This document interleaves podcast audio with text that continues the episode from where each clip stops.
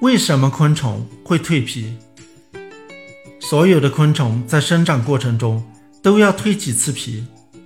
昆虫身体外面的表皮是一种细胞的分泌物，它不会随着昆虫体型的增长而增长。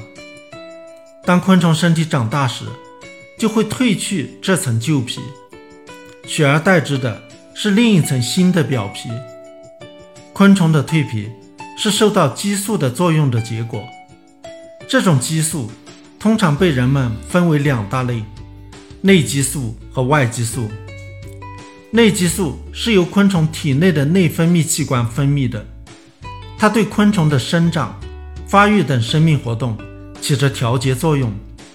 内激素包含蜕皮激素、保幼激素和脑激素。昆虫的脑激素输入到前胸腺，促使其活动，就释放出蜕皮激素。